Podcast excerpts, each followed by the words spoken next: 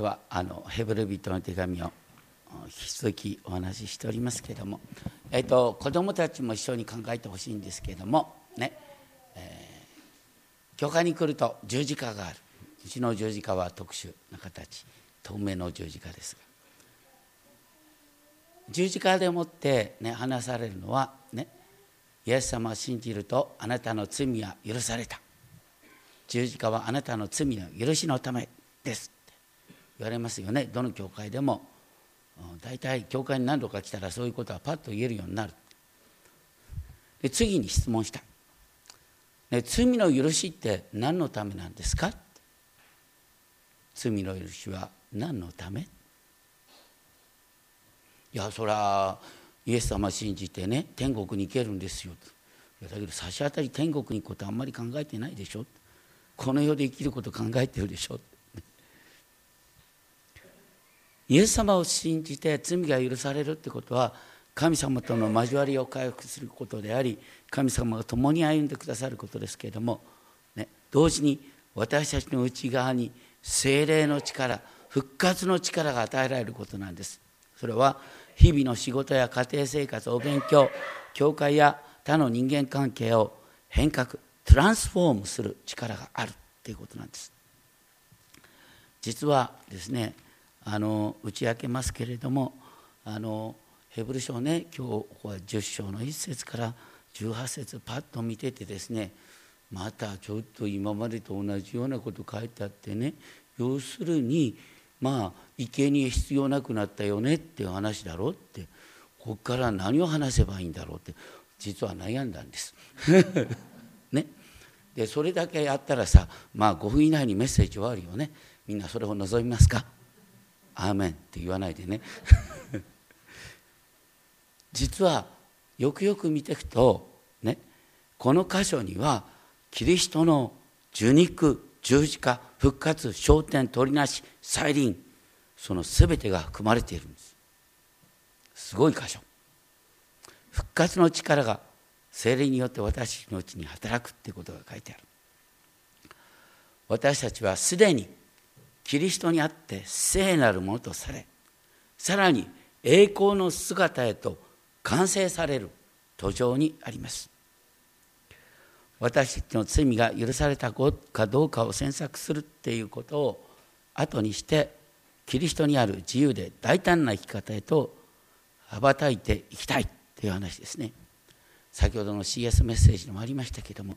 イエス様はペテロに「あなた反省している？どうしてこうなったかよく分かってる?」ということは問いはしなかったんだよね単純に「愛してますか?」って聞いて3度聞いて新たな使命を与えたんですしばしばクリスチャンはね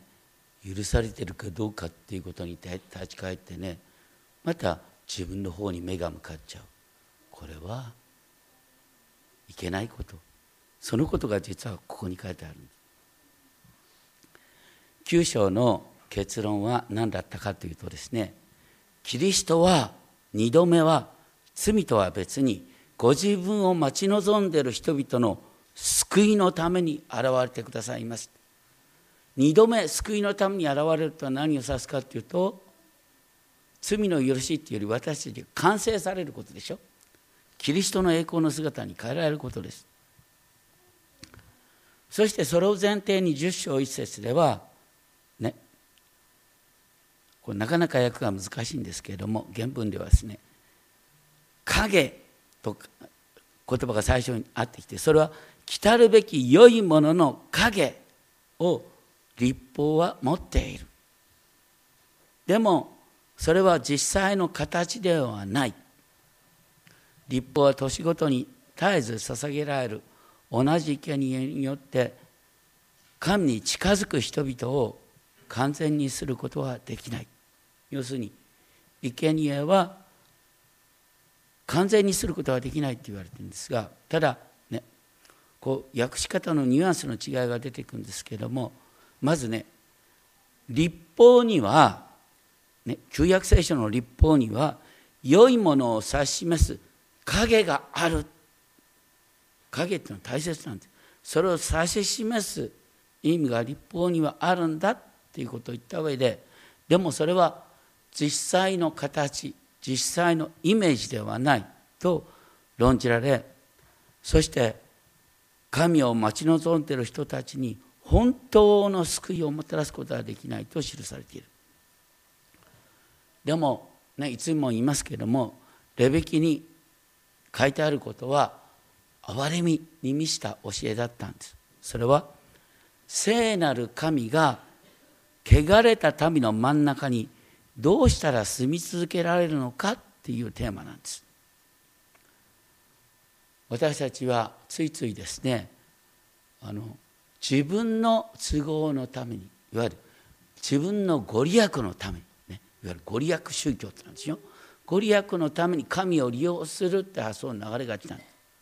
それに対してね神は恐れなければならない方だっていうことを徹底的に教える必要がある。でも同時にその恐る恐るべき神に私は近づくことができるんだよ。こう神に近づくための道がレビキに書いてあるんです。神に近づくにふさわしくないものがどうやって神に近づくことができるかっていうことなんです。しかしそれはね大切なことではあるけれども神に近づく人々を完全にすることはできないと書いてある完全にするってことはね、私たちを本当に完全に作り変えるってことです。で2節はそうであったなら生贄を捧げることは終わったはずだそれは礼拝する人たちが一度で清めれもはや罪の意識を持つようにならなかったはずだからって書いてあるんですがここでね2節もパッと見るとええー、って思うんだよね。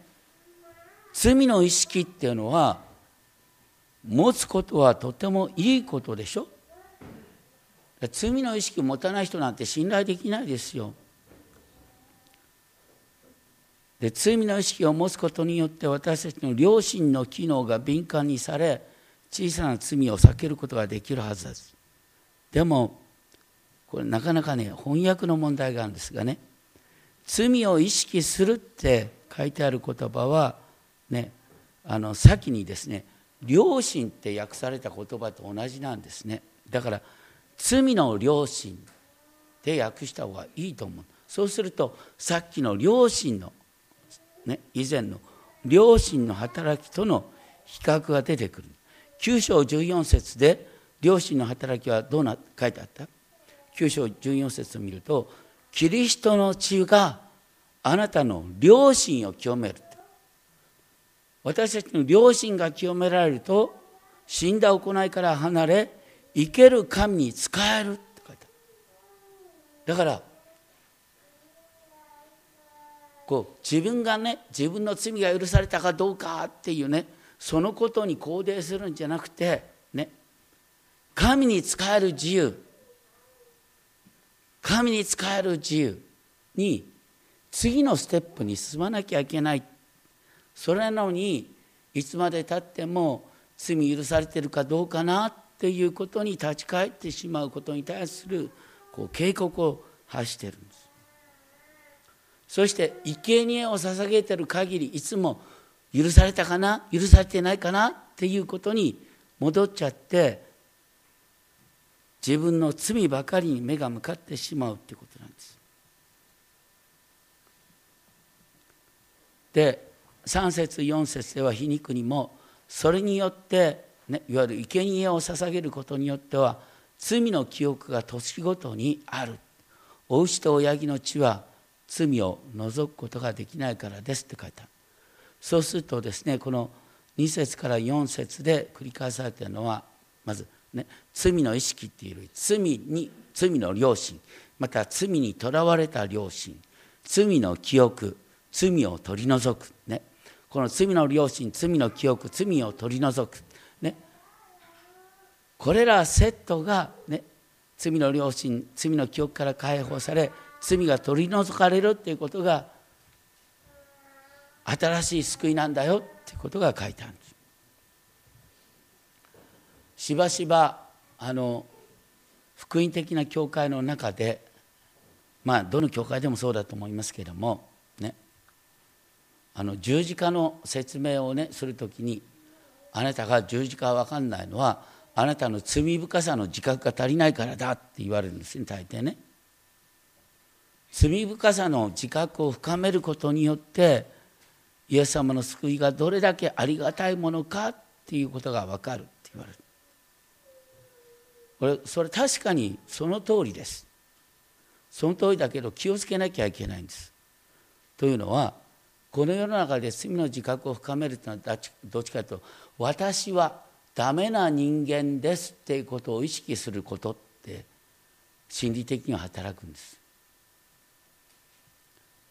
そして教会に来るとですね「いや私はダメな人間です。私のようなものが」って、ね、本当に私のようなものがっていうね。どこまで思ってるのかなと思うんですけどもそういうねなんか見せか 本当の謙遜はいいんですけどもとにかくですね自分ができないっていうことをですねなんか自慢するようなあの自虐主義ですね。それがなんか流行るようになっちゃうんですこれはとっても危ないことです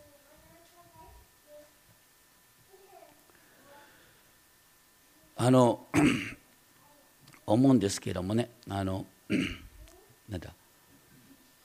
この世の中でねやっぱりあの道から外れやすい人って結構いるんですよ。それはどうしてかっていうともともとねこの世の中のシステム自体があまりにも激しいんです。この競争社会で、ね、いろんなことを巻き込んでいくんですよ。これに適度な距離感を保つことができる方はうまくやっていけるんですけどもそうじゃなくてですねあのとても良心の敏感な人がいたり、ね、傷つきやすい感性を持っている人またすぐね人の痛みに共感してしまう人またいつも完全を目指したい人そういう人はですねかえってこの中で挫折してしまうんです。そして自己嫌悪に苛まれて結果的にですね自己嫌悪に苛まれた結果として人々の期待を裏切る生き方に堕落してしまうんです。だからね罪意識を深めたら問題解決するなんていうことはないんです。そういうことじゃなくて本当の意味でですねあなたが神の形に創造された自分の個性を生かす方向が見いだされて初めて本当の意味で人間は生きてくるんです。それがね9章14節にあった死んだ行いから離れさせ生ける神に仕えるってこれが良心の清めなんです。旧約聖書の中でも繰り返し生贄を捧げることの限界が実は語られていたんです。例えばサムエル預言者サムエルは自分勝手な生贄を捧げて神の行為を勝ち取ろうとしたサウルに向かってこう言った。主は全焼の捧げ物や生贄を主の御声に聞き従うほどに喜ばれるだろうか。見よ聞き従うことは生贄に勝り耳を傾けることはお羊の死亡に勝る。有名な言葉があります。生贄を捧げるよりも主の御心を知ることが大切なんだ。また預言者ホセアはねホセア6章6節有名な言葉があるんですね。簡潔な神の言葉として私が喜びとするのは真実の愛。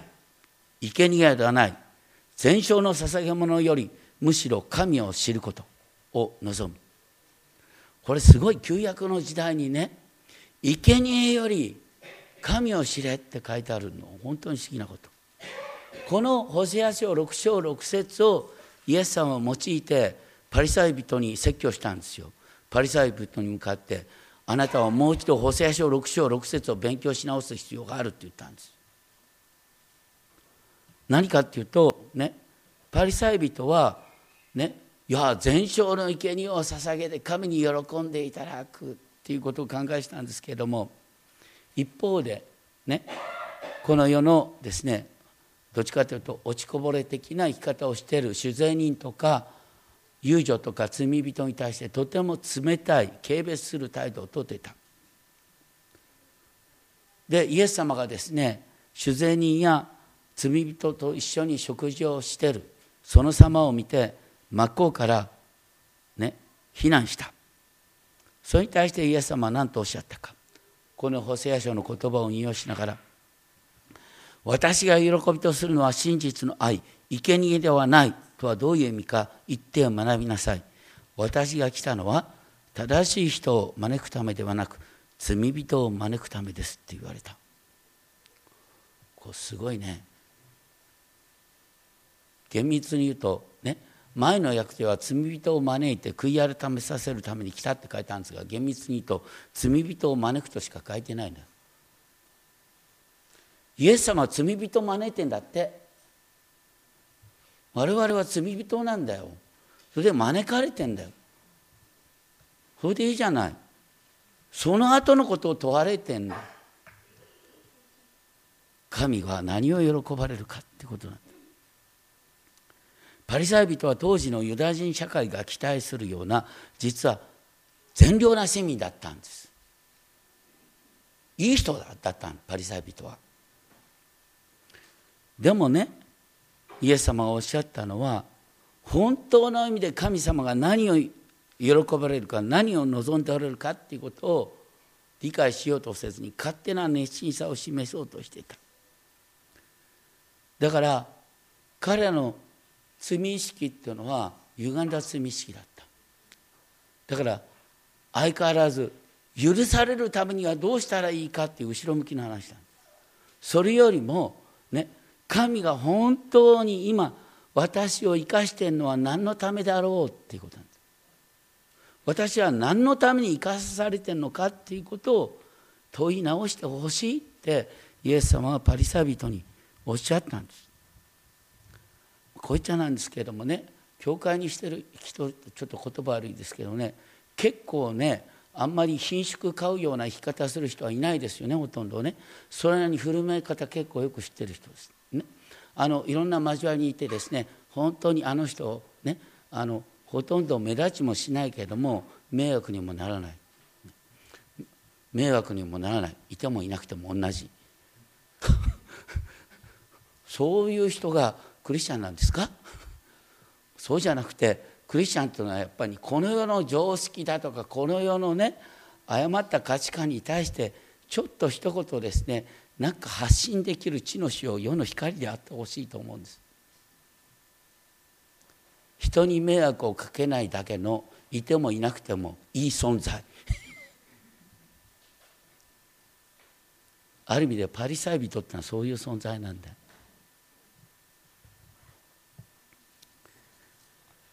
そういうことをですね実はこの罪の良心罪にとらわれた良心そればっかりね許されたかな許されてないかなそればっかり考えるんじゃないよということを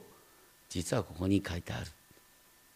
もうちょっと前向きに神の御心を求めていこうということですね。で5節ではねですからこの方はこの世界に来て言われますと言ってキリストはこの世界に来られたんだと実は受肉のことが書いてある。で面白いのはそこで引用されてるのはね、詩篇40編の6節から8節。だから今日一番最初に詩篇40編を読んでいただきました。実はよくよく見るとねこのヘブル語原文とヘブル語からの訳とですねこのギリシャ語を中心としたヘブル語テキヘブル書のテキストっていうのは微妙な違いがある、ね、でついつい僕なんか細かいもんだからこの微妙な違いに一生懸命目が向かいすぎちゃうんですけれども大切なのは旧約の引用があった時には引用された旧約の箇所の前後関係をよく見ることなんです。詩篇40編のテーマが前提とされてそれはみんなに分かってるっていうことを前提として引用されてる。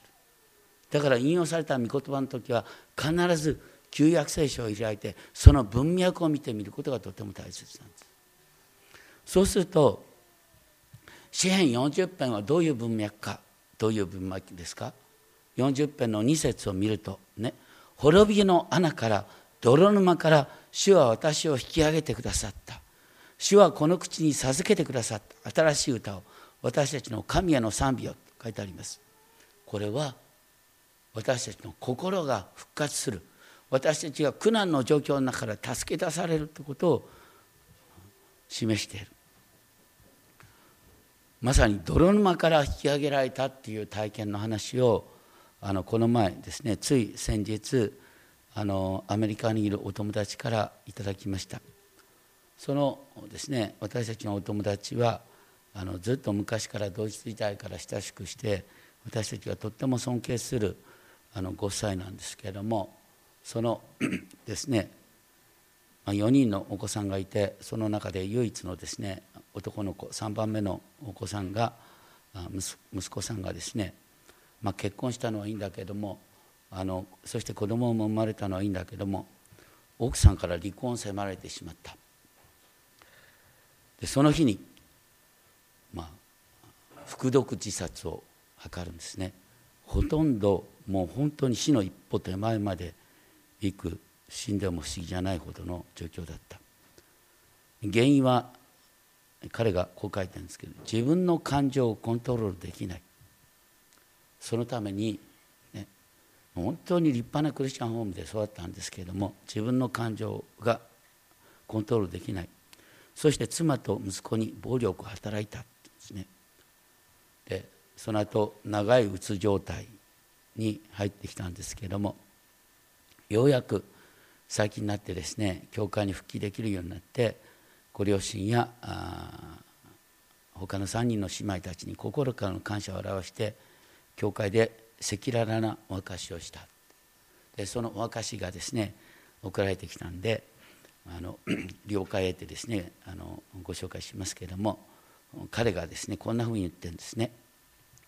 これいい言葉だなと思ってね、皆様にお伝えしたいことは一つだけです。どんなに人生を間違えてもどんなに道を踏み外してもどんなに人を苦しめ傷つけたとしてもまたどんなに自分の人生と周りの人の人生が台無しになったとしても神様はあなたを待っておられます。待ち続けています。失敗したら終わりだと勘違いしないでください。あなたと一緒にその間違いだらけの人生を取り出し神の光の中で一緒にそれを眺め神様が共に歩んでくださるからです。もしこの世での時間が残されていなくても天の御国ではあなたがこれまで水がした楽しさ世界の美しさ愛で築き上げられる友情の嬉しさを永遠に喜ぶことができるようになります。これはあなたが正しい生き方をしようが間違った生き方をしようが今なお生きている限り神に立ち返るのに手遅れなことはありません。ということを、まあ、自分自身が立ち返った体験から言っている。素晴らしい言葉ですがまさにこの支援にあるように滅びの穴から泥沼から主は私を引き上げてくださったという証お母様もそれを心から喜びながら今息子が生きているのはただ神様の恵みだと思いますと書いてくださいました。そしてこのヘブル書でこの詩篇40編が引用されるのは、詩篇40編をイエス様ご自身がご自分の支援ご自分が歩まれる支援として受け止められたからです。ですからこの詩篇の2節3節にあるねこの泥沼から救い出されるっていう話はイエス様ご自身が泥沼に沈んでいる人と一体化するために神であるのに人間となってくださったっていうことなんだ。そういう中で引用された言葉が少し違うのはですねこのヘブル書の10章の5節の最後ではね生贄や捧げ物をあなたはお望みにならないで私に体を備えてくださいました。これはですからこう明らかにイエス様が引用する時にこれはご自身の受肉同じ罪人と同じ体になったということを指しているというふうに解釈して私に体を備えてくださいましたって書いてある。でももともとのヘブル語ではですねあなたは私の耳を開いてくださいましたって書いてあるんです。支援40編を開くとあなたは私の耳を開いてくださいましたって書いてある。耳を開いていただくっていうのは何を指しているかっていうとですねさらにイザヤ書50章のイザヤ書50章の4節から6節に描かれた、ね、苦難のしもべの生き方そこではですねイザヤ書50章の4節からこう書いてある。神である主は朝ごとに私を呼び覚まし私の耳を呼び覚まして私が弟子のように聞くようにされる。神である主は私の耳を開いてくださった。私は逆らわず後ろに退きもせず打つ者に背中を任せひげを打つ者に頬を任せ侮辱されても椿をかけられても顔を隠さなかったって書いてある。これはねイザヤ書40章以降に出てくる4つの苦難のしもべまた主のしもべの歌の一つです。イエス様はあえてこの世の苦しみを担うため人間となった。そして散々罵られた。どうやってイエス様は罵りに耐えたんですか？それは神がイエス様の耳を開いてくださったからです。人々はお前はバカだアホだっていう。だけどもあなたの霊の耳が開かれてるからね人々があなたに向かってバカだアホだ。でもね神様はあなたに向かって私はあなあなたは私の愛する子私はあなたを喜ぶと語りかけてくださる。それが私の耳が開かれることによって私たちが侮辱に耐えることができるってことです。まあねなかなか難しいですけども皆さんがね人からバカでアホだって言われたらあありがとうね。イエス様もうそういうふうに言われたから。でもね天のお父様は私のことをね愛してるっていつも言っててくれるのよって。そういうふうに答えられたらいいね。それがイエス様が苦難に耐えた。だから耳を開かれたっていうこと。イエス様ね私と同じ体になったっていうことはこの苦難のしもべの歩みをしたっていうことなんです。しかもねイザヤ書ってのは面白い書でイザヤ書の1章の11節から17節ではですね何が書いてあるかというと、ね、神がこうおっしゃるね。私はお羊や全焼の捧げ物書いた家畜の死亡に飽きた、ね、池に飽きたって神様おっしゃる。おいしい子羊親木の血を喜ばない。もう虚しい捧げ物を携えてくるな、あなたの祭りを私はは憎む。それは私のお持ちのなった。そうじゃなくてね生贄を捧げることを一生懸命になるよりも良いことをすることを習い公正を求め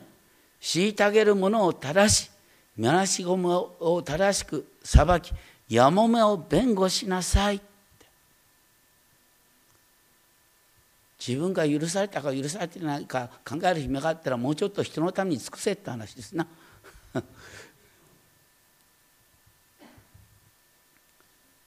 それはねいわゆるこの世界の痛みや悲しみを自分のものとして担う生き方それこそが生贄や捧げ物に勝るだからねこの生贄や捧げ物を一見否定するのに否定するような表現は旧約聖書に満ち満ちてるんですよだからねそれを前提とした上でヘブル書は本当に神が求められることは何なのかその求められることをできることができるようにイエス様は十字架にかかってくださったんだよってことを言ってる。で8節ではですねヘブル書8節では捧げ物を4つの枠にまとめながら生贄や捧げ物全焼の捧げ物罪のためのものに対して神に向かってあなたはそれを望むことも喜ぶこともなかった。それは立法に従って捧げられているにもかかわらず、ね、立法通りやってるはずなんだけど神は喜ばないって不思議なことが書いてある。そして9節では詩篇40編の核心部分がキリストの言葉として「ご覧ください。私は来ました。あなたの御心あなたのご意志を行うために」って書いてあります。そしてさらにそのことの意味がですね彼は最初のものを廃止されました。第二のものを建てるために。それは最初のものいわゆる市内立法の捧げ物規定を廃止することによって私たちが真心から神に仕えるっていうことを、ね、明確にする。次の時代に進むっていうことを言ってる。そして10節ではこの御心に従って私たちは聖なるものとされています。とまず言われる。私たちは聖なるものとされている。それはイエス・キリストの体がただ一度、ね、once for all 一度で全て捧げられたことによって私たちは聖なるものとされているんだ。これは、ね、キリストの御業によってキリストにつながる私たちが聖なるものとされているということなんです。より大切なのは私はキリストと一体のものとされたという誇りを持って私はキリストの大使なんだっていう誇りを持ってこの世に使わされていくことなんだってことなんです。そしてこの世の痛みや悲しみを背負うことなんだってことそして10章の11節12節では面白い対比が書いてある。それは何かというとまず祭司たちは皆毎日礼拝の務めのために立っています。と言って一方でキリストは罪のための永遠の一つの生贄を捧げて神の右の座に疲れましただから祭司は仕事のためになお立ち続ける必要がある。でもイエス様はご自身の御業を終えてね座っておられる。落ち着いておられるっていうことを言ってるんです。そしてイエス様がねすでに神の神の右の座で安心しておられる姿が13節であとは敵がご自分の足台とされるのを待っておられますと書いてあります。これは今まで何度も引用された詩篇110編の言葉です。その冒頭で主はキリストにあなたは私の右の座についていなさい。私があなたの敵をあなたの足台とするまでと書いてあった。要するにイエス様は神の御座においてもう、神の御業がもう完成が保証されてるっていうことを安心して待っておられるってことなんです。でその理由は14節でなぜならこの方は一つの捧げ物によって聖なるものとされている人々を永遠に完成されたからイエス様の血によって私たちは完成された。というのはねもうすでに完成を先取りして生きるってことなんです。完成が保証されてるっていう意味なんですね。私たちはキリストの栄光の姿と同じ姿に変えられる途上にある。そしてこのヘブル書がねごめんなさい。多くの人にとって時にね退屈に思えるんですね。だって生贄なんてもう関係ないしとか言ってね。どうしてかっていうとですねあの10節でキリストの体が捧げられたとか一つの生贄を捧げたっていうことが、ね、十字架のことだけを指しているっていうふうに誤解されるからなんです。そうじゃないんです。今まで何度もヘブル書で言ってきてるのはイエス様が大祭司となったのは復活した後だって書いてあるんです。ね、この世に生きてる間はユダ族として祭司になる資格がないんだでも復活したことによって死の力に打ち勝ってたことによってこの方は別格の存在となってメルキゼデクに等しい大祭司となったんだって書いてあるんですだからキリストがご自分を捧げたっていうのは、ね、復活したね、復活した体を神に捧げたっていうことなんです。キリストが、ご自分の血を持っていかれたっていうのは地上の聖女じゃなくて天の聖女なんです。キリストは十字架で流された血をご自分で持ちながら復活の新しい体で天の神の右の座についておられるんです。このヘブル書に、ね、復活のことがいつもですねこう含まれて書いてあるっていうことを多くの人が理解できないものだから十字架だけで読もうとするから分からなくなるんです。そしてそのキリストの体を捧げたっていうキリストの体が指すものは何かっていうと